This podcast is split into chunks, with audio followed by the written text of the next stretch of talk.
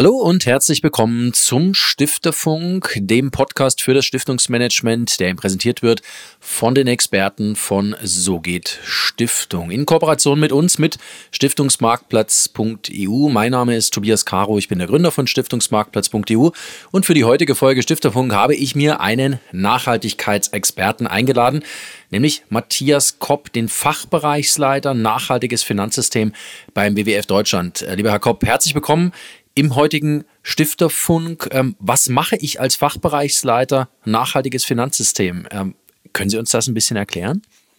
Hallo Caro, vielen Dank für die Gelegenheit. Ähm, ich kann es zumindest versuchen. Der WWF arbeitet ja als äh, Organisation im Kern daran, dass wir mit dem, wie wir leben, wirtschaften, produzieren, konsumieren, die planetaren Grenzen nicht überschreiten. Oder auf der anderen Seite setzt der WWF Naturschutzprojekte um. Und wenn man mal den ersten Block nimmt und sich fragt, was muss man tun, damit wir in den Grenzen des Planeten leben, gestalten, wirtschaften, produzieren, dann ist natürlich eine Frage auch, wie finanzieren wir das denn? Wie ähm, mobilisieren wir Mittel, um die Veränderungen, die Transformation, da kommen wir vielleicht dann im weiteren Verlauf noch zu, ähm, wie, wie, wir die möglich machen. Und da muss ein Finanzfluss entsprechend ausgerichtet werden. Die Finanzmarktregulierung muss es aufgreifen und aufnehmen. Die Investitionsfinanzierungsentscheidung von Individuen, sowohl auf der Endkundenseite beim Investment als auch bei der Finanzierung fürs Haus zum Beispiel, äh, sind zu hinterfragen. Das machen wir. Wir gucken uns äh, Methoden an, wie man Entscheidungen anders fällt, wie man Entscheidungen möglich macht und äh, intelligent fällt im Rahmen dieser dieser planetaren Grenzen. Wir unterstützen Akteure bei der Frage, wie die ihre Ziele erreichen äh, und wir arbeiten an der Regulierung. Regulierung ist natürlich das Stichwort und wir hören jetzt viel, haben viel gehört über das Thema Taxonomie. Ähm, wo stehen wir denn im Nachhaltigkeitsdiskurs? Ähm, vielleicht holen Sie uns da mal auf dem aktuellsten Stand. Ich glaube, momentan wird sehr viel verdeckt auch von den geopolitischen Geschehnissen. Seit zwei Monaten ist gefühlt die Welt eine andere. Ähm, wo, wo stehen wir in diesem Diskurs rund um zum Beispiel die Taxonomie? Die Taxonomie ist ja ausgelöst worden äh, auf der europäischen Ebene durch, was sie damals Aktionsplan nannten. Und keine Sorge, ich mache jetzt keine sozusagen äh, chronologische Abfolge. Aber damals hat man gesagt, wenn man Nachhaltigkeit ins europäische Finanzsystem integrieren wollte, und der Ausgangspunkt war die Europäische Kapitalmarktunion. Das, das ist aus meiner Sicht deswegen wichtig, weil es vom Ziel her darum geht, zu sagen, wie schaffen wir ein funktionierendes, effektiveres, effizienteres Finanzsystem, Kapitalmarkt in Europa. Da hat man gesagt, wir brauchen eine Grundlage. Wir brauchen eine Grundlage, wie wir auch bewerten, wie wir klassifizieren. Da kommt dann ein Begriff Klassifizierungssystem, Taxonomie her, was nachhaltig ist und was nicht. Mhm. Dann gab es einen Politikprozess, dann gab es eine Regulierung und, und, und, und, und. Und ich spare jetzt die Details aus meiner Sicht. Ich glaube, was wichtig ist zu verstehen, ist zum ersten, die Taxonomie hat versucht äh, zu klassifizieren, ab wann, ab welcher Nachhaltigkeitsperformance eine in dem Fall dann wirtschaftliche Aktivität, das hat man gewählt, weil die Wirtschaftszweigklassifizierung halt nahe liegt. Ab wann die nachhaltig ist. Nachhaltig heißt in dem Fall, ab wann ein substanzieller Beitrag, Substantial Contribution, vorliegt.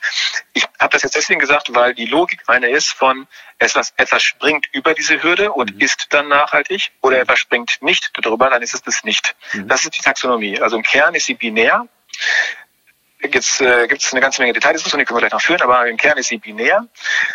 Sie ist ausgerollt worden für Klima als erstes von sechs Umweltzielen und dann in dem Fall für Klimavermeidung von Emissionen und Klimawandelanpassung, also zwei. Die weiteren vier, zu Ihrer Frage, wo stehen wir jetzt? Die weiteren vier Umweltziele, also Wasserressourcen, Kreislaufwirtschaft, Umweltverschmutzung, intakte Ökosysteme, die werden jetzt gerade spezifiziert und die Kommission hat diesen Technikentwurf von ihrer Expertengruppe bekommen und muss das jetzt in einen delegierten Rechtsakt überführen. Was wir auch haben, ist, dass seit Dezember ja ein oder beziehungsweise jetzt vorgelegt seit äh, Ende Februar ein delegierter Rechtsaktentwurf für Erdgas und Kernenergie im Raum steht. Und daran macht sich jetzt aus meiner Sicht schön deutlich, dass die Taxonomie als solche einen sehr guten Ansatz ge gebildet hat. Jetzt werden Realpolitikinteressen versucht, in diesen Logikansatz äh, hereinzupressen, wie Erdgas und Kernenergie. Können wir gleich gerne nochmal drüber sprechen, wie weit das sinnig ist oder nicht. Und wir sehen, dass mehr als Klima momentan auf die Akteure zukommt. Die Taxonomie als solche wird die Taxonomieverordnung gibt es ja schon, die gilt. Für Klima müssen sich die Akteure jetzt schon aufstellen. Zu Ihrer Frage, wo stehen wir jetzt sozusagen im Prozess? Ne? Mhm. Äh, ab Anfang nächsten Jahres wird dann auch die biodiversitätsbezogene oder die anderen vier umweltzielbezogenen Taxonomieelemente gelten. Das heißt, Akteure müssen sich darauf einstellen, müssen sehen, wie sie ihre Transparenzausweise herstellen, weil das ist die Taxonomie im Kern in ihrer Wirkung. Man muss ausweisen, ob man taxonomiekonform ist oder nicht.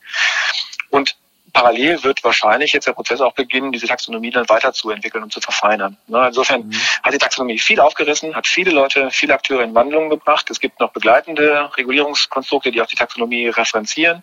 Das hat eine ganz neue Qualität in die Debatte gebracht. Aber was sie nicht gebracht hat bislang, ist aus meiner Sicht ein wirkliches Grundverständnis für das, was auch oder sogar noch viel notwendiger ist, nämlich die Finanzierung der Transformation. Mhm. Wie wir von den Dingen, die heute noch möglicherweise grau sind, grüner werden. Ne? Und das in der, weil Sie referieren auf oder rekurrieren auf die Situationen, die wir weltweit sehen. Ähm, wir sehen ja jetzt eine ganz deutliche Verstärkung auf Brennstoffe, auf Transformationsschwerpunkte wie Netze, wie, wie Kohle, Öl und Gas, Energieeffizienzsteigerung, Gebäude.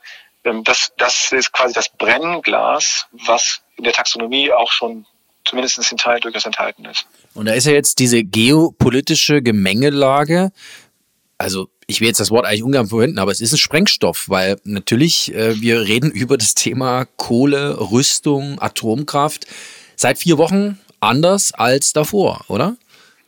Ich glaube, ich glaube, man muss unterscheiden, wer darüber redet. Wenn man sich, äh, wenn sich die darüber unterhalten, die sagen, was müssen wir tun, was müssen wir jetzt mit der Mittelfristperspektive auch im Sinne von Sinnhaftigkeit äh, gestalten, dann hat sich eigentlich nur die Dynamik erhöht, weil man ja sieht, wir müssen raus aus jetzt zum einen natürlich Abhängigkeiten von einzelnen Lieferländern, aber wir müssen eigentlich auch raus aus der Nutzung von. Ne?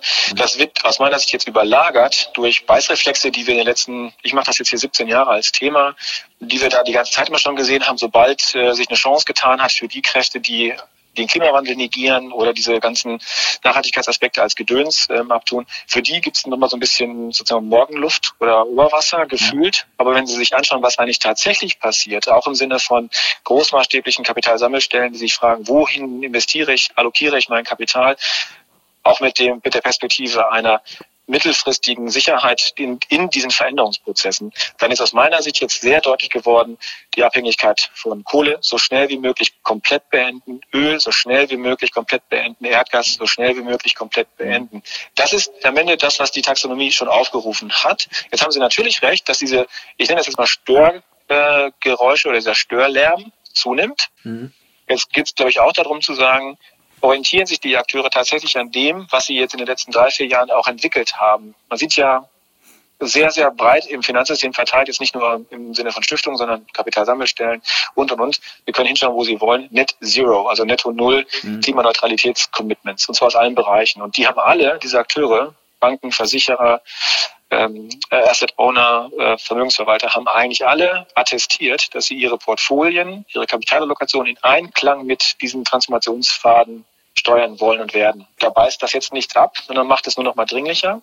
Aber klar, ne, wenn man jetzt dann in der Realität sieht, dass Politik gefordert ist zu sagen, wir bleiben dabei und wir verlängern jetzt nicht die Laufzeiten von Kohlekraftwerken und wir beide ein oder zwei Jahre wahrscheinlich nichts machen, ne? aber mhm. im Sinne dieses Budgets. Das ist genau eine der realpolitischen äh, Herausforderungen zurzeit. Aber ist das nicht manchmal auch ein bisschen scheinheilig? Ähm, ich habe jetzt neulich eine Zahl gelesen, dass in den USA die vier großen Banken ähm, sehr viele Kredite ausgegeben haben für zum Beispiel Kohle beziehungsweise Atomverstromung, wenn ich es richtig gelesen habe. Ähm, das heißt, wir, wir sind da eigentlich ja auf einer anderen Seite der Bilanz unterwegs.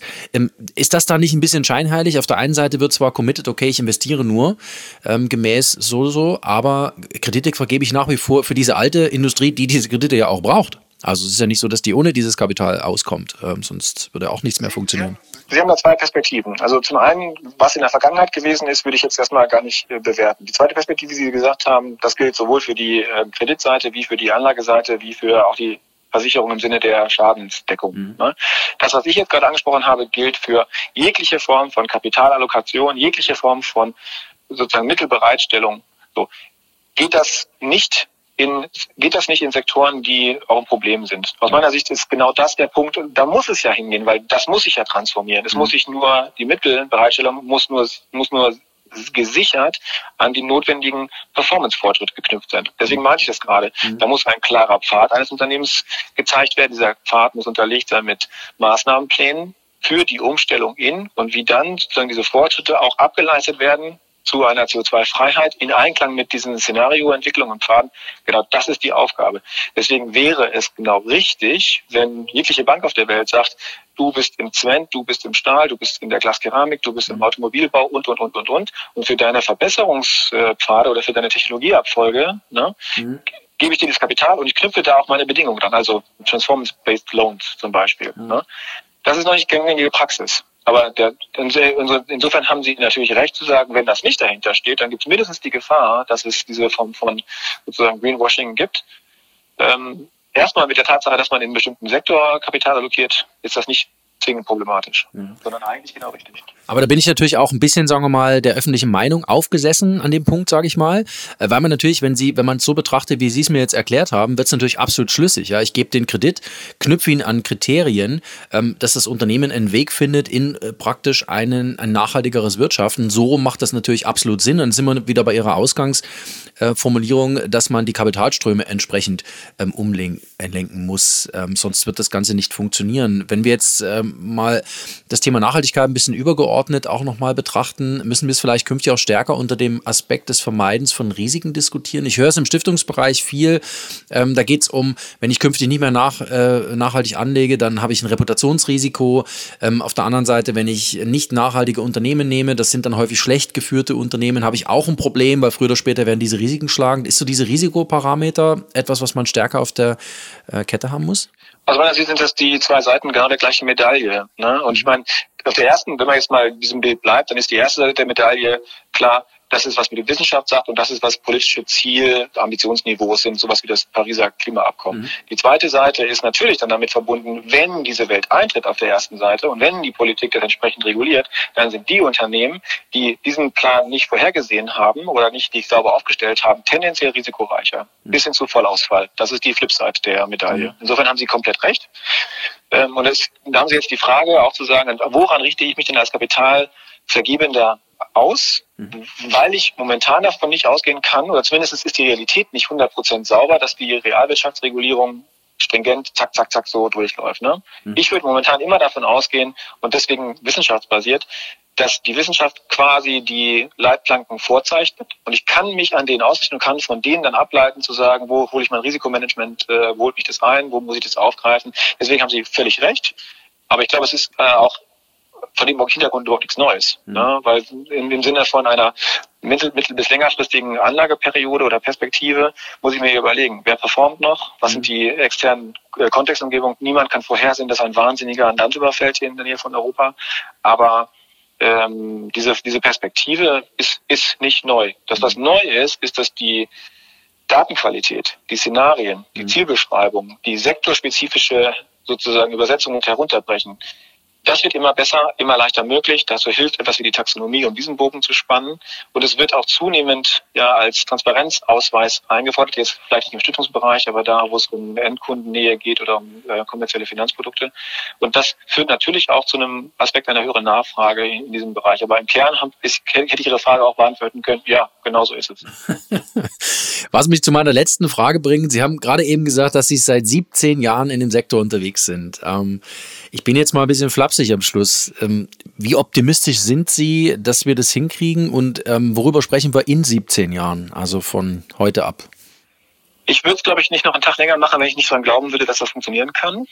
Ich glaube, dass die Dynamik der letzten drei, vier Jahre, gerade auch durch Europa ausgelöst, äh, enorm ist ich glaube, dass wir in diesen zunehmenden Einschlägen, das ist ein bescheuertes Wort in der aktuellen Zeitlage, ne, aber der, der Krisen, die Klimafragestellungen, die Fragen von Dürren, die Frage von Wasserversorgung, die, auch das menschliche Leid, auch diese Dinge, die ja durch Flucht jetzt anders ausgelöst, aber das ist ja, was wir sehen werden, wenn Menschen ihre Lebensgrundlage verlieren durch Krisen.